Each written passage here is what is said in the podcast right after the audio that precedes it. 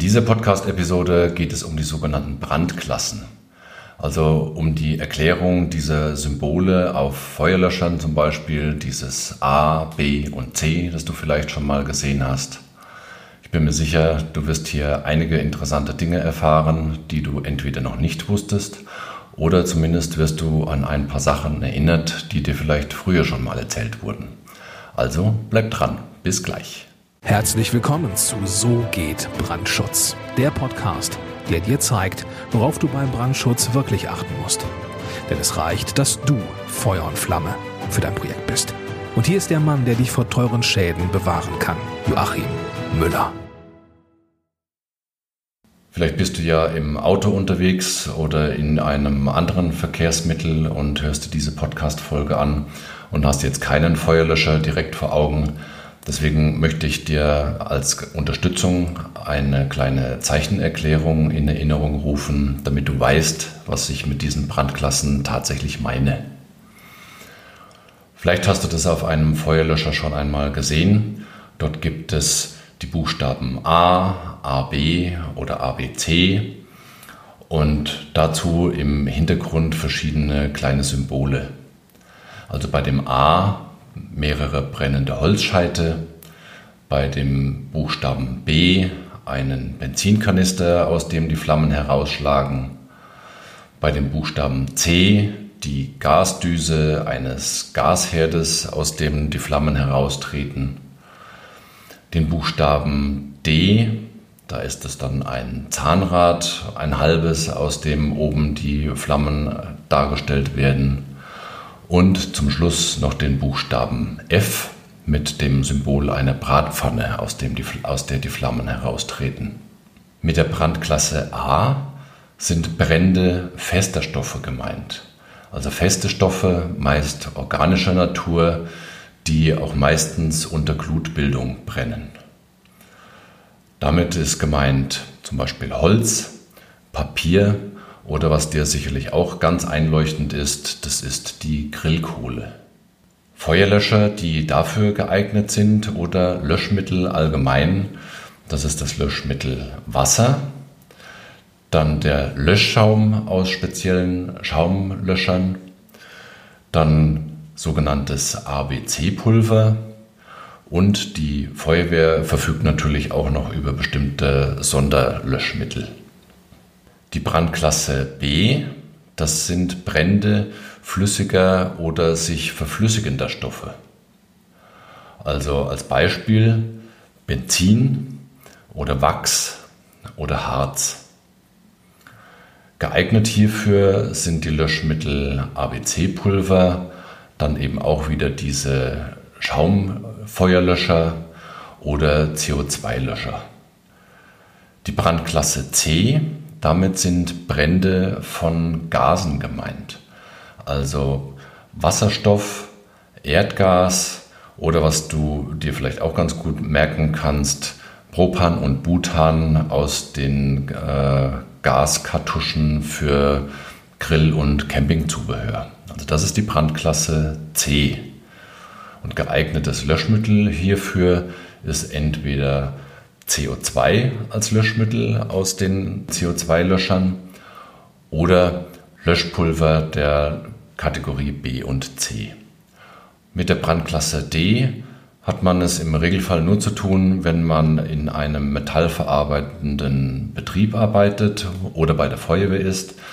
Damit sind nämlich Brände von Metallen gemeint, also Aluminiumpulver oder Magnesium oder Natrium. Aber wie gesagt, der Normalbürger in Anführungszeichen hat mit der Brandklasse D nichts zu tun. Bis zur Einführung der DIN EN 2 im Jahr 2005 gab es noch die sogenannte Brandklasse E, also Brände in elektrischen Niederspannungsanlagen bis 1000 Volt. Diese Brandklasse ist aber abgeschafft worden. Grund hierfür ist, dass geeignete Feuerlöscher dafür verwendet werden können, wenn man den darauf abgedruckten Mindestschutzabstand einhält. Auf die Brandklasse F, also Brände von Speiseölen und Fetten in Frittier- und Küchengeräten, möchte ich jetzt etwas genauer eingehen. Zunächst würde man Fette und Öle ja in die Brandklasse B einstufen, also Brände flüssiger oder verflüssigender Stoffe. Weil Fette und Öle in Frittier- und Küchengeräten aber ganz besondere Gefahren darstellen, deswegen wurde eine eigene Brandklasse, nämlich die Brandklasse F eingeführt. Wenn Fett oder Öl in einer Bratpfanne oder in einer Fritteuse brennt, und man mit dem falschen Löschmittel, nämlich mit Wasser da herangeht, dann besteht die Gefahr eines sogenannten Fettexplosion. Und weil ich hoffe, dass du so etwas noch nie selbst erlebt hast und dir aber empfehlen möchte, dir das trotzdem einmal anzuschauen, geh doch mal auf YouTube und gib dort ein Fettbrand mit Wasser löschen und schau dir dort die entsprechenden Videos an, ich finde, das ist extrem beeindruckend. Damit du verstehst, was bei so einer Fettexplosion passiert, möchte ich dir die Zusammenhänge mal kurz darstellen. Vielleicht hast du ja schon meine Podcast-Episode 4 gehört, das Branddreieck.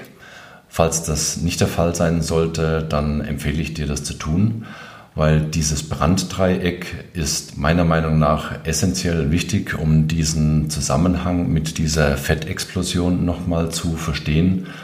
Also schau nochmal bei mir auf die Webseite oder auf das entsprechende Portal, über das du den Podcast hoffentlich abonniert hast und suche dort die Podcast-Folge Nummer 4, das Branddreieck. Und jetzt zur Erklärung, was der Fettbrand mit dem Branddreieck zu tun hat. Stell dir folgende Situation vor. Nur vorstellen, nicht nachmachen. Du willst dir etwas anbraten, stellst deine Pfanne auf den Herd, stellst die entsprechende äh, Herdplatte auf volle Leistungsstufe, bringst etwas Speiseöl ein und dann klingelt es an der Tür und du wirst abgelenkt und du vergisst, dass du den Herd noch anhast. Du gehst zur Tür, nimmst dort beispielsweise dein Päckchen entgegen, das dir der Postbote liefert. Und dann kommst du zurück in die Küche und das Fett in der Pfanne steht in Flammen. Der erste Reflex ist, oh Gott, ich muss das Feuer löschen, der nächste Griff geht zum nächststehenden Wasserglas. Du nimmst das Wasserglas, machst es voll und gießt dieses Wasser ruckartig oben in die Pfanne. Jetzt passiert Folgendes. Mit etwas zeitlichem Verzug, dem sogenannten Siedeverzug, wird das Wasser, das sich mit dem heißen Öl vermischt hat, ruckartig auf die gleiche Temperatur erhitzt und verdampft. Bei diesem Verdampfungsprozess steigt natürlich der Wasserdampf ruckartig aus, dem, aus der Pfanne nach oben und reißt viele tausende kleine Fettpartikel mit sich. Diese kleinen Fettpartikel kommen jetzt mit dem Luftsauerstoff in Kontakt und sofort verbrennen diese vielen tausend kleinen Fetttröpfchen. Und weil diese Fetttröpfchen in einer richtig großen Wolke sehr schnell nach oben gestiegen sind, hast du jetzt wirklich eine schlagartig verbrennende Wolke aus Fetttropfen. Und wenn du dir jetzt vorstellst, dass du dein Gesicht in der Nähe oder oberhalb dieser brennenden Wolke hast, dann kannst du dir vorstellen, dass das nicht nur äußerst unangenehm ist, sondern wirklich verheerende Folgen hat. Aber wie gesagt, du solltest es dir ja nur vorstellen und du wirst es hoffentlich niemals nachmachen. Also Fettbrände niemals mit Wasser löschen. Das ist die Botschaft. Und jetzt der Bezug zum Branddreieck. Der brennbare Stoff, nämlich die Fetttröpfchen, sind mit dem Luftsauerstoff in Kontakt gekommen. Es war eine ausreichende Zündenergie da und entsprechend schnell kam es dann zu dem Brand und viele tausend kleine Fetttröpfchen, die schlagartig verbrennen, sorgen für den Effekt der sogenannten Fettexplosion. Ja, und wie geht man jetzt mit so einem Fettbrand in der Küche um? Zunächst mal ganz wichtig, Ruhe bewahren. Der nächste Schritt, Herdplatte ausschalten. Dann der nächste Schritt, vorsichtig die Pfanne mit dem brennenden Fett von der Herdplatte herunterziehen und dann, sofern vorhanden, den richtigen Deckel auf die Pfanne oben drauf decken. Natürlich alles ganz vorsichtig, um sich nicht dabei zu verbrennen. Und dann, ganz wichtig, lass den Deckel auf der Pfanne und schau nicht neugierig nach und heb den Deckel wieder an, um zu gucken, brennt's noch, ist es schon aus? In dem Moment, wo du den Deckel abhebst, kann es nämlich sein, dass bei ausreichend heißem Fett es zu einer Wiederentzündung kommt. Also mein Überlebenstipp an dieser Stelle, lass die Pfanne mit geschlossenem Deckel eine Stunde lang auf dem kalten Herd stehen, dann wird da auch sicherlich nichts mehr passieren, wenn du anschließend den Deckel abhebst. So, und damit sind nicht nur die Brandklassen erklärt, sondern es ist gleichzeitig auch erklärt, aus welchen Prinzipien der Löscheffekt bei einem Brand besteht. Vorausgesetzt natürlich, man hat das richtige Löschmittel. Punkt Nummer eins ist Kühlen. Also man nimmt die Zündenergie runter. Das kann man machen, indem man zum Beispiel Wasser drauf gießt auf das Brandgut, vorausgesetzt natürlich, dass Wasser das geeignete Löschmittel ist. Punkt 2 ist, man trennt den brennenden Stoff einfach vom Sauerstoff ab. Also Deckel auf die heiße Pfanne, Deckel des Grills schließen oder bei irgendwelchen anderen äh, Löschverfahren, indem man dann halt zum Beispiel bei Metallbränden Zement oder trockenen Sand drauf gibt, einfach um dann über die entstehende Schmelze das brennende Metall vom Sauerstoff zu trennen. Genau der gleiche Effekt. Und ein ganz wesentlicher Punkt ist natürlich auch Wegnahme des brennbaren Stoffes aus dem Brandgeschehen. Das passiert beispielsweise dann, wenn du bei einem Gasbrand am Gasherd einfach den Gashahn zudrehst. Dann ist der brennbare Stoff weg und automatisch geht das Feuer aus.